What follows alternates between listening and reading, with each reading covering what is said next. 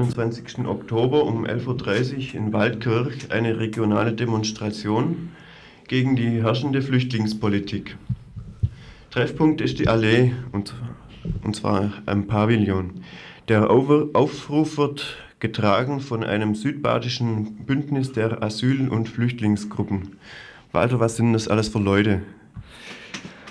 Das äh, Bündnis äh, setzt sich zusammen aus äh, Gewerkschaftern, aus Gruppen aus Waldkirch, um einige zu nennen, also wir, Politik- und Kulturgruppe, äh, Grüne, die den Grünen nahestehende offene Liste, Jugendzentrum, aber die Unterstützung oder das Bündnis setzt sich zusammen aus äh, Gruppen, äh, die aus Emmendingen kommen, auch Einzelpersonen, aus Leuten von Teningen, äh, aus Gruppen von Offenburg, Kehl, Villingen, Schwenningen, Triberg, Lörrach und Freiburg. Und das Ziel dieser Demonstration war zunächst eine Zusammenfassung der bestehenden aktiven Personen, die in der Flüchtlingspolitik tätig sind.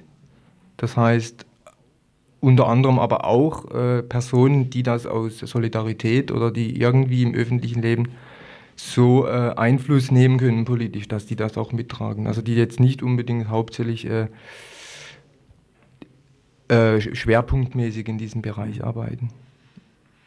Und ähm, was sind eure Hauptansatzpunkte? Ähm, was würdet ihr an der Flüchtlingspolitik gern geändert sehen? Was sind die Hauptprobleme? Also die zentralen Punkte des Aufrufs, worauf sich das Bündnis geeinigt hat, äh, das sind Abschiebungen zu verhindern und das hat äh, ein konk konkreter Hintergrund. Und zwar gibt es vom Land wie vom Bund und zum Teil auch in, in den Kreisen von Bürgermeistern äh, Initiativen, die äh, geduldete Flüchtlinge abschieben wollen. Weil sie sagen, sie seien unrechtsmäßig da. Wenn man die Zahl bedenkt, äh, von 100 Flüchtlingen werden neun anerkannt. Und 91 äh, äh, wohnen oder leben hier in einem Duldungszustand, der absolut rechtlos rechtlos ist. Also man, so die Leute könnten eigentlich auch tagtäglich ausgewiesen werden. Und dass das jetzt passiert, weil sie, da wird eine Spaltungspolitik betrieben, indem zum Beispiel sagt, die, die, die Flüchtlinge nehmen den deutschen oder den prekären deutschen Sozialhilfefällen die, äh, die Wohnungen weg. Und äh, in diesem Zusammenhang sagen wir jetzt in, in Südbade äh, keine Abschiebungen, äh, ersetze das äh, durch freies Aufenthaltsrecht für alle Flüchtlinge.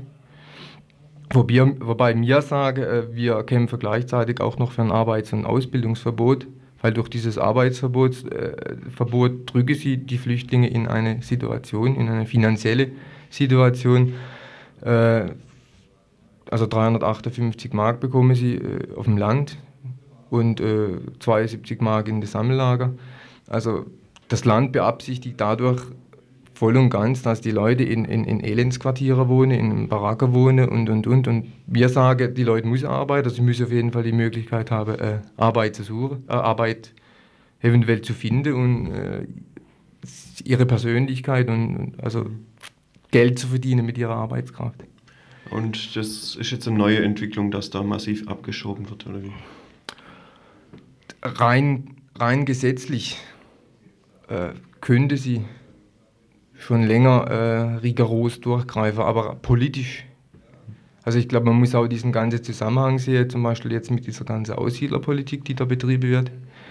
Da sagen sie Grenze auf, Aussiedler rein, äh, soziales Wohnbauprogramm und so. Also ich habe jetzt nichts dagegen, dass die, Aus, dass die Aussiedler in, in gute Wohnungen wohnen. Aber dann findet gleichzeitig, also was sie betreiben, äh, sie holen diese Aussiedler, diese deutschstämmige nach dem Grundgesetz, rein und bauen eine Politik auf äh, gegen, gegen die Asylbewerber, also gegen die politischen Flüchtlinge, die aus den Ländern der dritten Welt kommen. Und diese Ursache, die kennt man ja, warum sie hierher kommen. Und wir sagen halt auch, es gibt halt viele politische Flüchtlinge, die sagen, ja, ihre, ihre Auseinandersetzung, ihr Kampf ist nicht beendet, wenn sie jetzt in der BRD sind.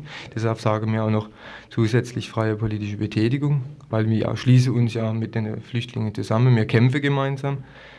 Und wir sagen, eine Bedingung, äh, was dieser Staat geschafft hat, um, um, überhaupt diese ganze politische Bewegung zu spalten, ist das Ausländergesetz, ist das Asylverfahrensgesetz. Und wir sagen, weg mit diesem Ding. Wir brauchen gute Voraussetzungen, um überhaupt gegen diese ganze Ursache, die diese Flucht hervorbringt, äh, zu kämpfen.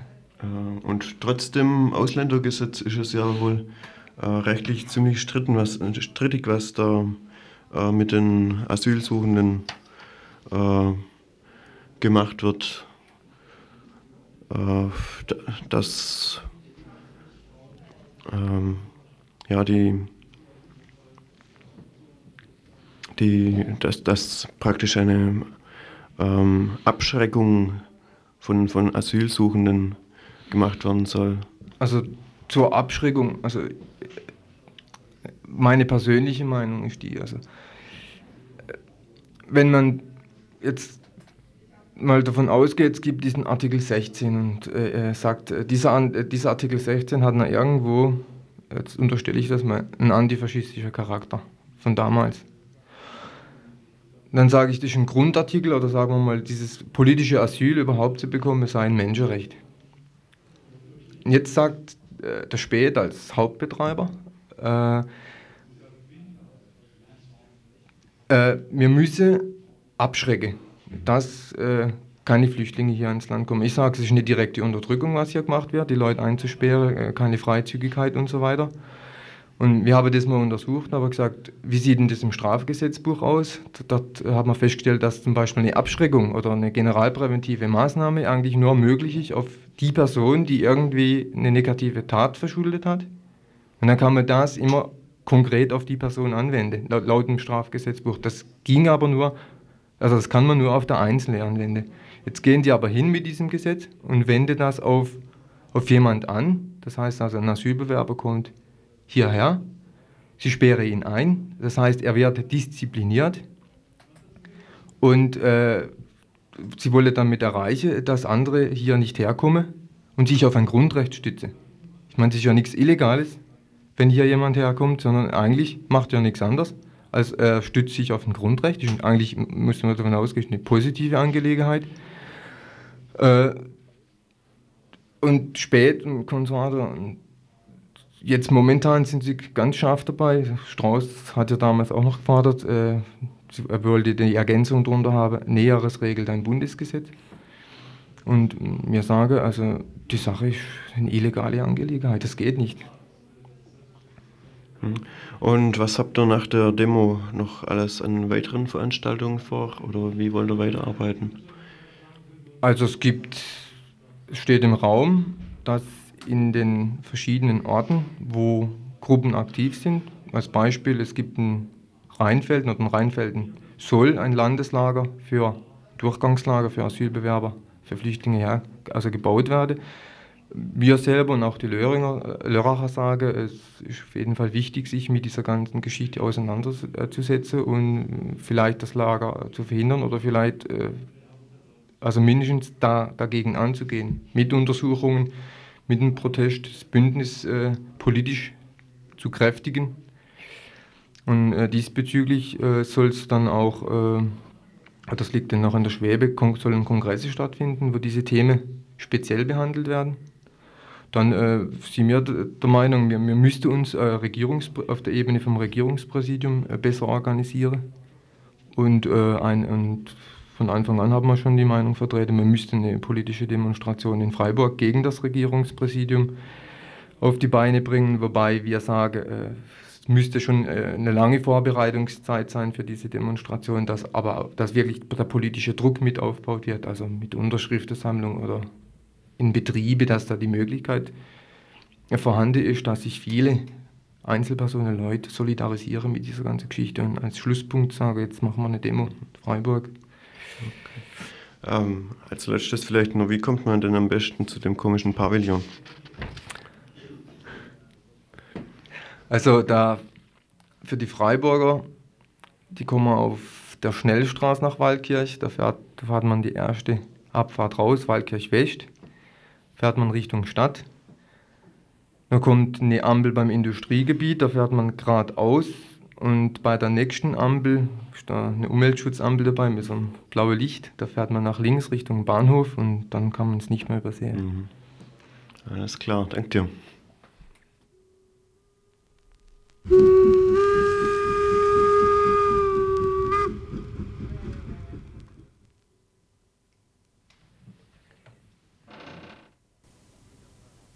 Nicaragua war in den letzten Tagen wegen des Hurrikans in allen Medien. Trotzdem werden wir aus aktuellem Anlass nochmal berichten.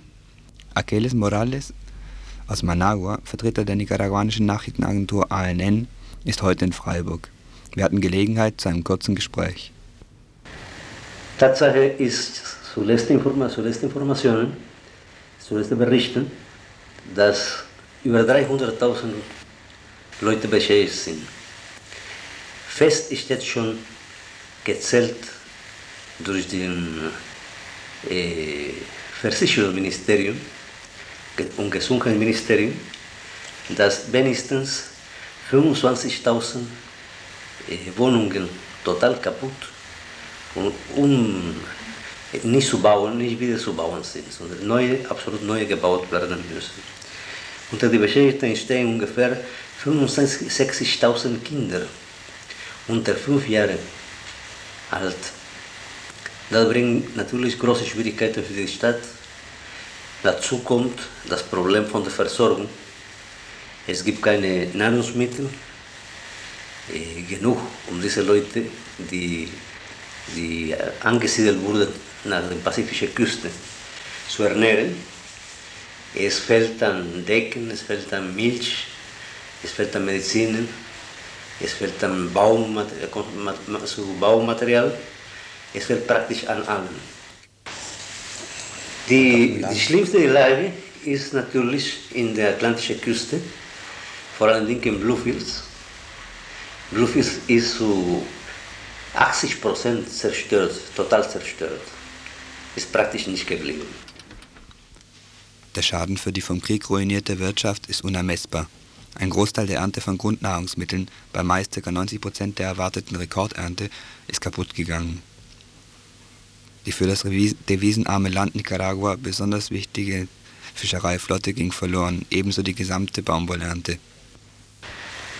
So die Frage ist, was? Ein Leitartikel von der Zeitung Barricada von der Statistischen Front von heute sagt, man muss neu anfangen. Also das bedeutet praktisch von Null anzufangen. So traurig und so tragisch ist die Lage. Äh, ich glaube, das Wichtigste, Lehre, die wir erziehen können aus dieser, aus dieser Katastrophe, ist, dass im Gegenteil zu anderen Ländern, obwohl äh, der Hurrikan so stark war, uns bis jetzt nur 52 Toten zu leiden sind. Das ist wahrscheinlich, äh, konnte, konnte ein bisschen unnötig zu sagen, aber das bedeutet Organisation des Volkes.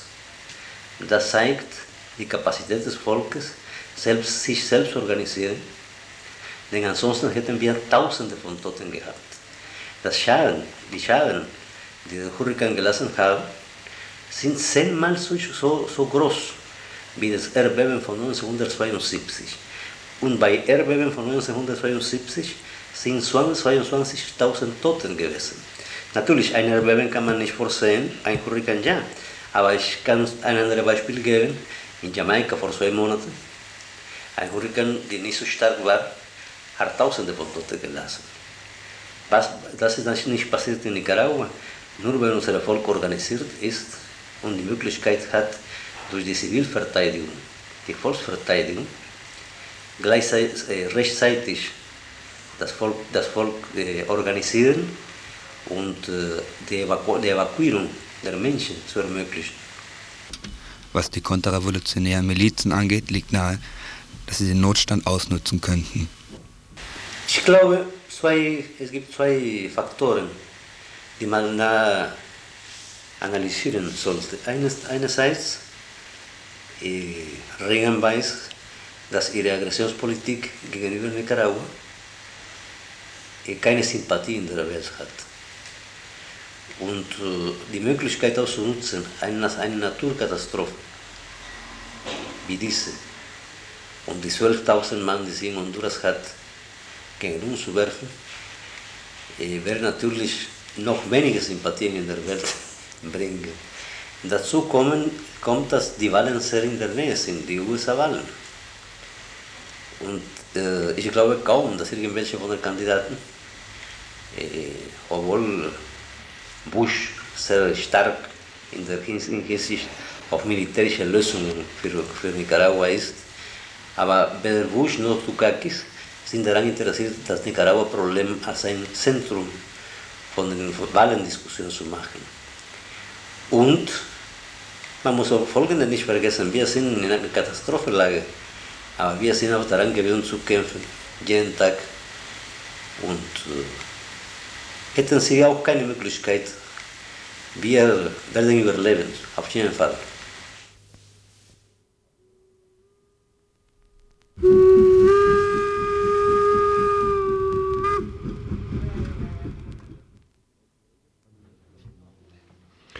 Am 3. November beginnt die auf drei Wochen verteilte 11. Freiburger Friedenswoche. Am nächsten Sonntag, 12 Uhr, wird dazu eine ausführliche Sendung kommen, weshalb, deshalb gebe ich jetzt noch einen kleinen Appetit haben. Die dringlichste Ankündigung betrifft ein Wochenendseminar am 5. und 6.11. über die gewaltfreie Konfliktaustragung mit Kindern in Kindergarten und Schule. Die beiden Referentinnen stellen dabei ein Lernprogramm von amerikanischen Quäkern vor, an dem sie in amerikanischen Schulen mitgearbeitet haben. In diesen Schulen bestehen wegen der gemischten Unterrichtung verschiedener Rassen große soziale Spannungen. Interessierte sollten sich schnellstens informieren und anmelden bei Christa Voigt, Telefon 40 49 40, nochmal, Christa Voigt, Telefon 40 49 40. Nun zu den anderen Veranstaltungen. Nächsten Mittwoch geht's los mit Gernot Erler über Weiterrüsten oder Abrüsten. Dann kommt eine Veranstaltung über äh, eine Ausstellung über Ossietzky mit einem Vortrag zur Eröffnung. Weitere Veranstaltungen gibt es über sexuellen Missbrauch von Mädchen, das Rote Kreuz und die Genfer Abkommen, die Reichspogromnacht, Friedensarbeit auf dem Dorf, Rüstungsproduktion bei Daimler, die aktuelle Entwicklung von sozialer Verteidigung und zivilem Ungehorsam, die politische Situation in Israel und die israelitischen Friedenskräfte, Leben unter der Apartheid, die Rolle der Wehrmacht in Osteuropa, Bundeswehr und Zivildienst, das Dritte Reich in der Lokalpresse, bundesweite politische Abstimmungen, den Antifaschisten und Antimilitaristen August Stör. Außerdem sind geplant eine Ausstellung über Widerstand und Nachkriegsplanung, ein Fest, mehrere interessante Kulturveranstaltungen und Gottesdienste. Eine ganze Menge also. Wer nichts verpassen will, holt sich am besten das Programmheft beim Freiburger Friedensbüro in der Habsburger Straße 9 oder hört regelmäßig Radio Dreieckland. Die frühere europapolitische Stoßrichtung der Friedenswoche ist also erweitert hauptsächlich in Richtung auf Internationalismus und auf inneren Frieden. Das zeigt, dass sich die Gruppen Gedanken über Definition, Voraussetzungen und Herbeiführung von Frieden gemacht haben. Allerdings gilt für eine Bewegung nicht der Satz, ich denke, also bin ich. Daher soll es im Radio irgendwann eine Diskussion geben zum Thema, wo steht die Friedensbewegung heute. Dazu werden noch kompetente Gesprächspartner gesucht.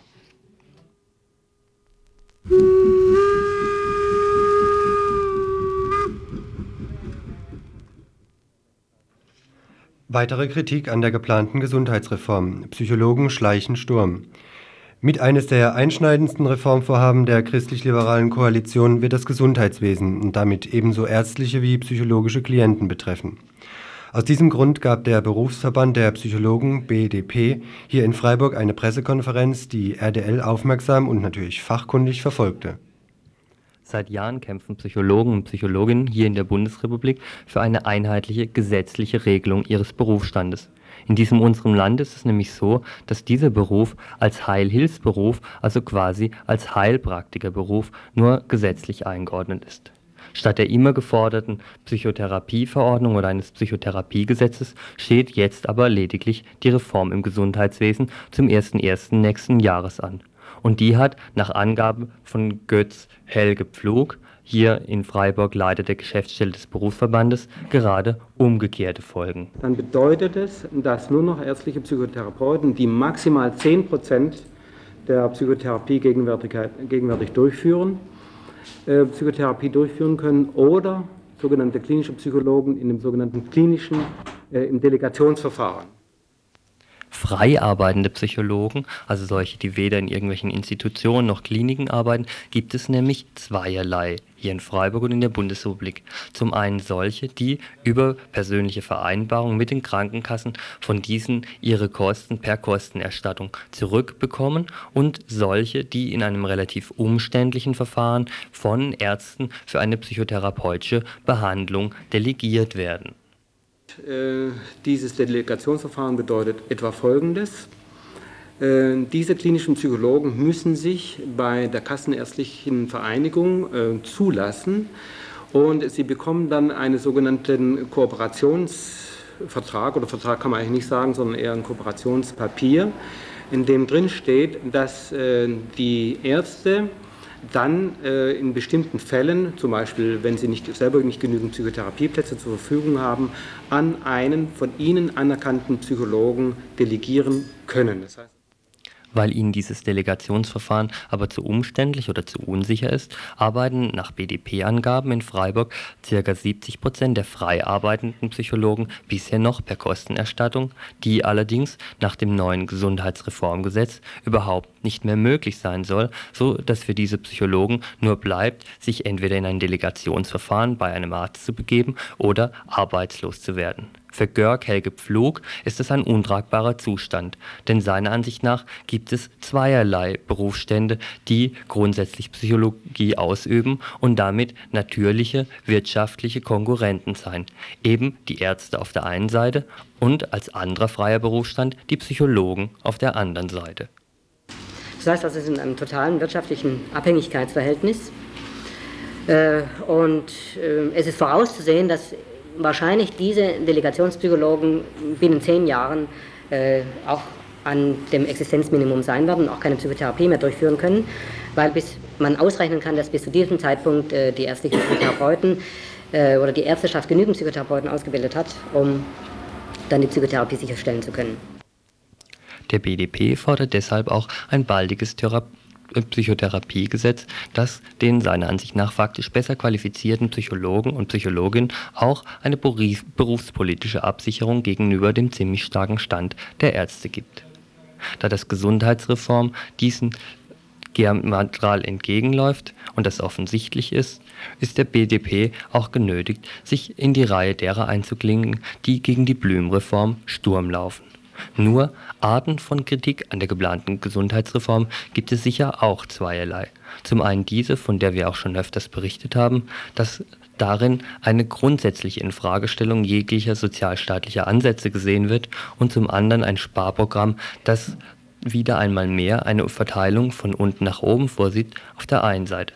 Auf der anderen Seite solche wie die durch den BDP jetzt, der sicher zu Recht für sein Klientel und auch für seinen Berufsstand kämpft, aber auf der anderen Seite in jeder Presseerklärung sich genötigt sieht, sofort zu erklären, dass natürlich die Ziele Blümscher Gesundheitsreform grundsätzlich als gut einzuschätzen sind und sogar pflichtbewusst überlegt, an welchen Stellen wirklich eingespart werden könne. Denn, so der BDP, es besteht überhaupt kein Zweifel daran, dass im Gesundheitswesen tatsächlich eingespart werden müsse.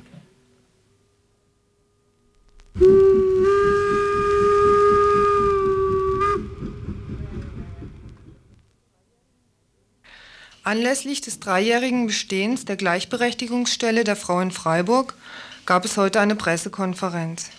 Die Frauenbeauftragten der Gleichberechtigungsstelle, Margaret Sennekamp und Ursula Knöpfle, stellten ihren Arbeitsbericht von Oktober 86 bis September 88 vor. Wir haben mit diesem Arbeitsbericht äh, zwei Ziele verfolgt. Und zwar zum einen soll er eine sachliche Beschreibung sein dessen, was alles gelaufen ist hier in Freiburg, unsere Tätigkeiten und auch die städtische Frauenpolitik dokumentieren. Und äh, zum anderen soll er eine Art von politischer Standortbestimmung sein. Der Bericht ist in einer Broschüre zusammengefasst, die für jede Frau in der Gleichberechtigungsstelle Rempertstraße 3 erhältlich ist. Inhalt dieser Broschüre sind unter anderem Erstes Frauenhearing im Gemeinderat, Frauenförderung, Frauenpolitik und Öffentlichkeit, Frauenhandbuch, Gleichberechtigung in der Sprache, Frauenparkplätze, Hexengedenktafel am Martinstor, Antiporno-Kampagne mit Alice Schwarzer im Audimax, Asiatin als Handelsware in Freiburg. So toll, wie sich die ganze Sache vielleicht anhört, ist sie aber nicht. Da sie nur eine ganz normale Dienststelle sind, wie jede andere auch, haben die Frauenbeauftragten keinerlei Befugnisse. Als einzigste Möglichkeit, gegen Sexismus, Benachteiligung, Frauenunterdrückung anzugehen, bleibt ihnen die Dokumentation, die Öffentlichkeitsherstellung, also moralischer Druck. So verstehen wir unsere Arbeit auch, ne? dass, dass Themen von der Bevölkerung an uns herangetragen werden und dass wir versuchen, innerhalb der Verwaltung eine Lobby dafür zu schaffen. Ne? Aber ihr habt überhaupt keine Befug also ihr könnt überhaupt nichts ähm, durchsetzen praktisch. Also ihr könnt nur moralischen Druck machen. Wir können, wir können, aber ihr könnt nichts machen. Wir, Also wir, könnt wir, wir können die Entscheidungen nicht, nicht, nicht äh, machen. Das macht der Da sind wir Gemeinderat. eine normale Dienststelle, wie jede Verwaltung Ja, ja. auch. Das Einzige, was wir machen können, das ist wirklich das in die Öffentlichkeit transportieren, vor allem die Themen bekannt zu machen. Das ist das Wichtigste. Und ich denke, das hat in den letzten Jahren, drei Jahren sich wirklich gezeigt, dass wir Themen aufgreifen, die sonst niemand aufgegriffen hätte. Frau bekommt also keine direkte Gleichstellung ihrer Situation, wie sich manche Frauen vielleicht bei dem Begriff Stelle zur Gleichberechtigung der Frau vorstellen. Das wäre zum Beispiel angefangen von einem Ausbildungsplatz für junge Frauen, den sonst nur Männer bekommen, über den Rausschmiss eines Chefs, der seine Sekretärin anmacht, bis hin zum Ausgehverbot für Männer nachts. Diese Frauenrechtsprechung ist allerdings für den hier herrschenden Zustand, das Patriarchat, völlig utopisch. Gesellschaftspolitisch läuft zu wenig für die Frauen. Also es läuft im Grunde genommen. Der Arbeitsmarkt äh, wird nicht geöffnet für die Frauen und es fehlen überhaupt Sanktionsmöglichkeiten, um auf, äh, recht, auf arbeitsrechtliche Diskriminierung reagieren zu können oder diese im Vorfeld schon ausschließen zu können. Ja, und was mir noch ganz wichtig ist, man spricht wirklich der, vor allem der verheirateten Frauen die Berufstätigkeit ab. Also man diskriminiert Recht, die ja. Frauen, das ist also Hanebüchen. Es gibt auch bundesweit einen Zusammenschluss der Gleichstellungsfrauen, die sich allerdings nur einmal im Jahr treffen. Nee. Nur die Tatsache, also wenn, äh, wenn es dann heißt, wir schließen uns zusammen und versuchen den Druck wieder nach oben zu gehen, dann heißt es, wir sind letztlich wieder, äh, wir können, unser einziges Instrumentarium ist praktisch die Öffentlichkeit, dass wir Druck über die Öffentlichkeit herstellen. Wir können die Mehrheitsverhältnisse nicht verändern, das ist es. Also wir können keine frauenfreundlichen Mehrheiten schaffen. Ne? Und da scheitert es sowohl hier in Freiburg als auch äh, auf Bund- und Landesebene. Ne? Also Beratungschancen, Alibi haben wir uns gefragt. Man kann also sagen, es ist auf jeden Fall eine Chance für die einzelne Frau, die zu uns in die Beratung kommt, dass sie hier Unterstützung bekommt, eine moralische Unterstützung, dass wir ihr aufzeigen können, wo sie hingehen kann, dass wir ihr äh, zeigen können, was es für Möglichkeiten gibt. Also individuell ist es auf jeden Fall die Chance für die Frauen, zumal die Frauen die Stelle, ja leider muss man sagen, weil sie bei den anderen keine Hilfe bekommen, oft ist das bei uns wirklich der letzte Strohhalm. Also ich denke, das sind so Punkte, wo wir auch wirklich konkret was machen können. Und dann konkret vielleicht Diskriminierung haben wir noch auch für Frauen, die im Berufsleben stehen, dass sie dann von uns einfach mehr so ein äh, Motivationsgespräch brauchen, Ermunter, äh, Ermunterungsgespräch in der Höhergruppierung, wenn sie abgelehnt werden. Das ist dann die individuelle Sache. Weil ein, Gro ein Großteil der Frauen, die haben einfach Angst oder sie befürchten, dass das, was sie als Eindruck haben, äh, überhaupt nicht existiert. Also sie haben selber überhaupt kein Unrechtsbewusstsein. Und wenn sie dann von außen eine Bestätigung bekommen, dass es nicht nur ihnen so geht, sondern auch vielen anderen Frauen, dann denken diese Frauen, ich habe ja eigentlich recht. Und dann werden sie selber schon aktiv. Ne? Abgesehen von kleinen Erfolgen, wie das psychische Aufbauen von Frauen oder die erste Straßenscha Straßenbahnschaffnerin in Freiburg, stellt sich Frau bald die Frage, ob diese Gleichberechtigungsstelle nicht einfach eine Alibi-Funktion für die Politiker ist. Auch dazu einige Auszüge der Pressekonferenz. Politiker müssen Frauenpolitik mittlerweile äh, ausweisen können.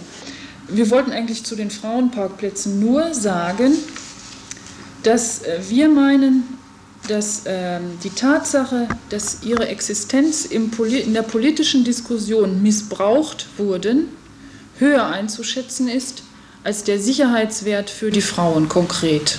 Der erste Schwerpunkt. Der zweite wird sein frauenfreundliche Stadtplanung. Da haben wir auch ein ganzes Kapitel dazu geschrieben, also von Sachen, die schon gelaufen sind in, der, in dem Bereich. Und zwar haben wir da bisher gemacht eine Aktion Sicherheit für Frauen in Freiburg zusammen mit dem städtischen Tiefbauamt. Haben wir an frauenpolitische Organisationen Stadtpläne verschickt ähm, und die sollten sie ankreuzen, also wo nach ihrer Meinung äh, besonders gefährdete Stellen sind. Also man könnte praktisch die ganze Stadt dann, also so wenn ich mal da nur reinblicke, die ganze Stadt ist gefährlich. Also fast alle Frauen haben andere Straßen angekreuzt. Ja, es gibt ja auch so ähm, das Ding, dass eigentlich viel, äh, dass einige Frauen auch sagen, dass es eigentlich nur eine Alibi-Sache ist, mhm. weil, weil eben Frauen nicht nur draußen vergewaltigt mhm. werden und angemacht werden, sondern zum Beispiel, ich kann nicht meinen Arbeitsplatz ankreuzen, dann kann ich nicht mehr mhm. arbeiten gehen, ich kann nicht jede Fete ankreuzen mhm. oder jedes Konzert. Ja, aber irgendwo musst du ja anfangen. Ich, ich meine, kann okay. nicht jede Straßenbahn ankreuzen, wo, wo ich angemacht werde. Ja. Und ich kann nicht jeden, jeden ja, aber was, was bedeutet jetzt diese Kritik, das ist jetzt eine Alibi-Aktion? Also wir sehen auch, dass äh, ein Hauptbestandteil der Gewalt gegen Frauen sich in der Familie ereignet. Sehen wir auch, aber irgendwo musst du ja ansetzen. Ja, das ja äh, als Alibi insofern, dass, sie, dass die Stadt, also die ähm, Stadtverwaltung, wo, wo ja zum Großteil aus Männern besteht, sagen kann, wir haben ja alles dafür getan. Mhm. Und das Eigentliche, was dafür get äh, getan werden muss, ist aber eigentlich eine Bewusstseinsveränderung oder, oder auch eine rechtliche Veränderung, dass Frauen mehr Möglichkeiten haben, sich dagegen zu wehren. Dass eine Frau, wenn sie von ihrem Mann vergewaltigt wird oder mhm. überhaupt eine Frau, die vergewaltigt wird, rechtlich total beschissen dasteht und, und dass die Stadtverwaltung sich aber damit dann rausziehen kann. Wir haben ja mhm. äh, wir, wir haben einen frauenfreundlichen Stadtplan, wir haben jetzt alle, alle Unterführungen beseitigt und wir haben sogar irgendwelche Notrufdinge. Was halt die Gefahr dabei ist, ist, dass ähm, die Stadt oder der Staat sagt, ähm, ja, es gibt ja eine Gleichberechtigungsstelle, es wird ja alles getan dafür und es stimmt einfach nicht, dass alles dafür getan ja, wird. Deswegen haben wir ja auch diese Beratung geschrieben, Chance oder Alibi. Es ist ganz klar, dass man sagen kann, mein Gott, was wollt ihr eigentlich, ihr Frauen? Euch geht's gut, ihr werdet nicht diskriminiert, geht zu der Frauenleitstelle, die hilft euch schon. Hm? Ja, und das ist eine Ersatzbefriedigung. Trotzdem Frau sich fragen sollte, wie wirksam oder schädlich die Gleichberechtigungsstelle sein mag, den Männern der Stadtverwaltung scheint sie einige Bauchschmerzen zu bereiten. Also ist vielleicht nochmal auch die Angst durch so eine Frauenleitstelle, dass die Frauenleitstelle viele Sachen bewusst macht und dass durch diese Bewusstseinsmachung der Bedarf geweckt wird. Mhm. Also und das ist auch nicht. Das ist schon eine, eine große Diskrepanz. Auf der einen Seite wird fast nichts bewilligt, was Geld kostet. Und auf der anderen Seite wird uns irgendwie eine symbolische Macht zugesprochen, dass wir über bestimmte Themen, sagen wir mal, ein Bewusstsein der Frauen verändern und dass die Frauen anfangen, sich zu organisieren und ihre eigenen Interessen vertreten. Und vor nichts haben Politiker so viel Angst, als wenn wirklich äh, jede Frau irgendwann aufstehen würde und sagen würde, hier, ich habe ein Recht darauf, dass meine Kinder äh, versorgt werden, ich habe ein Recht auf Arbeit, ich habe ein Recht auf, dass ich ähm, dass nachts noch, dass ich nicht angemacht werde, dass ich nachts mich frei bewegen kann auf den Straßen Freiburgs. Und das ist, äh, das ist also auch diese... Ähm, das ist bei den ganzen Gesprächen und Verhandlungen, die wir führen, ist immer so eine imaginäre Angst im Hintergrund. Wir könnten ja die Frauen rebellisch machen. Ne? Also irgendwie seid ihr der Verwaltung suspekt. Ne? Ja, suspekt sind wir der Verwaltung. Ja, ja. ja. Weil wir meinen, dass die Ausstattung der Stelle zur Gleichberechtigung der Frau ein Gradmesser ist, mit dem sich die Bevölkerung über die Ernsthaftigkeit der städtischen Frauenpolitik Gedanken machen kann. Also und auch ein stärkeres Einbeziehen der Verwaltung in Themen, die äh, sich auf Frauen auswirken. Also auch uns ist die Verwaltung von sich aus, die einzelnen Fachämter uns auch mit einbeziehen, wenn ein frauenpolitisches Thema anliegt. Das tun sie auch am Rande. Am Rande. Am Rande. Also mehr Alibihaft, oder? Ja, also wenn's, wenn, wenn, die, wenn einzelne Ämter gar nicht umhin kommen, weil es eben als, als Frauenthema bekannt ist, dann werden wir mit einbezogen. Aber es gibt viele Themen, zum Beispiel Kindergartenplätze, es gibt viele Diskussionen, die auch Frauen betreffen und wo wir auch unsere Meinung sagen wollen und wo wir aber nicht einbezogen werden, weil es erstmal unter einem anderen Thema läuft, ne? wie zum Beispiel Schule oder, oder Sozialpolitik, aber was dann, oder Sozialhilfeempfängerinnen. Ne? Das sind alles irgendwo auch Frauenthemen, nur es ist im Bewusstsein der Verwaltung noch nicht drin, dass es uns auch betrifft und dass es wichtig ist, dass die Frauenbeauftragten dort auch ihre Meinung dazu sagen. Ich würde sagen, sowohl als auch ist ein mangelndes Bewusstsein. Das ist die, es gibt wohl die Frauenleitstelle seit drei Jahren, aber immer wieder müssen äh, Frau Seneca und ich feststellen, dass die Stelle einfach keinen Bekanntheitsgrad hat. Und das ist dann wieder abhängig äh, an der Verwaltungsspitze, wie sie die Stelle hofiert, wie sie die Stelle wirklich als, als, als Faktor auch innerhalb der Verwaltung darstellt. Und auf der anderen Seite ist es wirklich auch äh, am einzelnen Amtsleiter und einzelnen Sachbearbeiter, Sachbearbeiterin, inwieweit sie äh, erstmal die Bewusstseinsfrage bei sich selber geklärt hat und wie weit sie bereit ist zu sagen, aha, mein Gott, wir haben ja eine Frauenleitstelle, die müssen wir auch mit einbeziehen. Ein paar Bemerkungen vorhin, die so abzielt auf äh, die Art, wie euch begegnet wird im, im Hause der Verwaltung, so krumme und dieses Zitat, da kommen sie wieder, die immer Existiert das eine, so eine Art Psychoterror oder sowas? Und das, würde, das ist zu viel, das geschieht viel feiner. Das ist, äh, das ist eine feine Stimmung, die, die kann auch ganz handfest werden, wenn, wenn wir also in Gesprächen. läuft subtil ab. Wenn wir in Gesprächen. Fühlt euch subtil diskriminiert in der Verwaltung, kann man sagen. Subtil diskriminiert. Das jetzt wieder geschrieben. Also die Stelle ist eingerichtet worden, um hier die Diskriminierung der Frauen abzubauen und aber gleichzeitig müssen die Amtsinhaberinnen hier selber diese Stelle einrichten und selber gegen die Diskriminierungen, jetzt in Anführungszeichen, was weiß ich, Status, Stelle, Raumfrage, alles, das ist dann unsere eigene Diskriminierung der Stelle, ist genauso da. Weil es gibt sehr viele Situationen, die sind also sowohl, sagen wir mal, inhaltlich, politisch sehr schwierig zu verkraften, also von unserem Selbstverständnis, von dem, was wir fordern, und auch menschlich sehr schwierig zu verkraften. An, also angefangen von krummen Blicken bis, äh, bis äh, Fertigmachen und, aha, da kommen sie ja wieder, die Emanzen und und wenn wir zu zweit, äh, also wenn wir nicht unsere gegenseitige Unterstützung hätten und, und auch gegenseitig sowohl inhaltlich als auch menschlich gut verstehen, dann wäre das Ganze überhaupt nicht rein psychisch machbar. Das ist auf jeden Fall. Und der Unterschied zum Beispiel zwischen allen politischen Themen, ganz egal jetzt welchen Inhalts und Frauenpolitik, ist, dass die Frauenpolitik praktisch ins Ehezimmer, ins Schlafzimmer mit ihrem ganzen Selbstverständnis hineinreicht. Dass praktisch immer die Psyche der Frau und des Mannes, die als Gesprächspartner da ist, mit angesprochen wird. Da wird immer das ganze Rollenverständnis von den Politikern, wie führt er seine eigene Ehe, ähm, wie behandelt er seine eigenen äh, Söhne und Töchter, da kommt praktisch immer seine Lebensführung ähm, äh, mit rein und deshalb ist es auch so schwierig. Deshalb ist es einfach schwierig, weil, weil das ist das ist kein Bereich, wo man sagen könnte, okay, äh, im Schwarzwald ist Tannensterben, ja, wir, wir, gehen halt jeden Sonntag spazieren und dann begegnet uns dieses Problem. Frauenpolitik ist, ist praktisch jede Minute und äh, immer irgendwo greifbar. Ja, und ich glaube halt, vielleicht nochmal das nochmal so visuell nochmal aufzuzeigen, wenn wir kommen, dann verstärkt sich das nochmal. Also bei der Umwelt kommt nicht der tote Baum oder so, sondern wir, wenn wir die Frauenbeauftragten kommen, dann ist jeder Politiker, dem fallen die Schotten runter, wie äh, er sich zu Hause verhält, ja, wie er sich im Wir Amt sind vielleicht die Symbolfiguren für die, die, die äh, mögliche Revolution der eigenen Frau. Ja.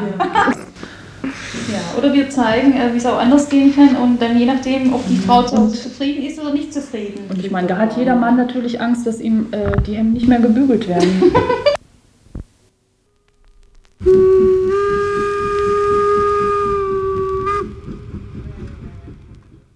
Vor zwei Tagen berichteten wir über die Pläne der Atomindustrie in Sibblingen ein Endlager zu bauen.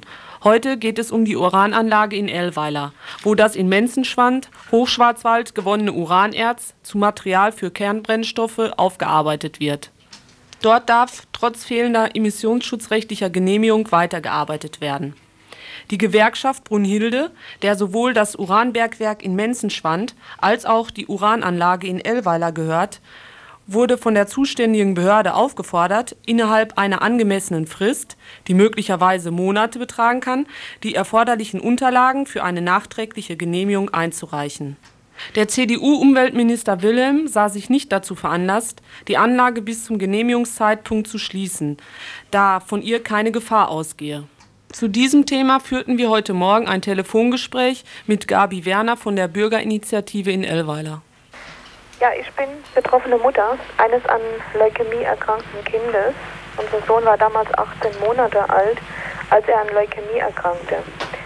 Wir wohnen circa vier Kilometer entfernt von der Uranaufbereitungsanlage Gewerkschaft Brunhilde im Kreis Birkenfeld.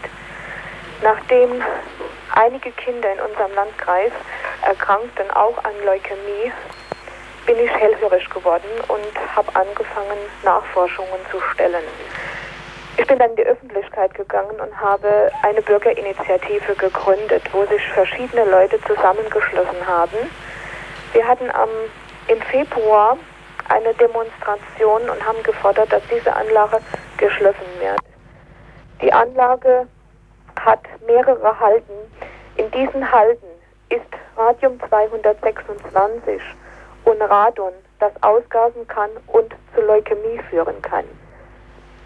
Von 1960 bis 1973 wurde aus der Gewerkschaft Brunhilde 17.000 Kubikmeter, circa 17.000 Kubikmeter Haldenmaterial an Baufirmen und Bauherren im Umkreis von circa 30 Kilometer als Baumaterial verkauft. Mir ist also bekannt geworden, dass durch Messungen, die von der LUP, wo ich also auch dazu gehöre, in verschiedenen Häusern erhöhte Strahlung festgestellt wurde. Von offizieller Seite gibt man sich zu dieser Frage eher bedeckt, beziehungsweise weist einen Zusammenhang zwischen Urananlage und Leukämieerkrankung zurück. Herr Wilhelm und Herr Töpfer sagte also immer, es wäre bei uns alles in Ordnung. Man fragt mich öfters, warum eine Mutter eines leukämiekranken Kindes sich so sehr engagiert. Der Grund ist, ich möchte eigentlich das Schicksal unseres Sohnes und der hier erkrankten Kinder an Leukämie anderen Kindern und Jugendlichen ersparen. Vor allen Dingen die schreckliche Angst, die uns ständig im Nacken sitzt, weil durch einen Rückfall es keine Heilung gibt. Die Hoffnung, dass das Uranbergwerk in Menzenschwand trotz verwaltungsgerichtlicher Absegnung geschlossen wird, ist durch den weiteren Betrieb der Anlage in Ellweiler zunichte gemacht worden. Der Geschäftsführer der Gewerkschaft Brunhilde, Wolfgang Kammer, hatte nämlich eine Schließung des Uranbergwerkes nur für den Fall angekündigt, dass die Anlage in Ellweiler schließen muss. Denn sie ist die einzige in der BRD, in der Uran aufgearbeitet werden kann.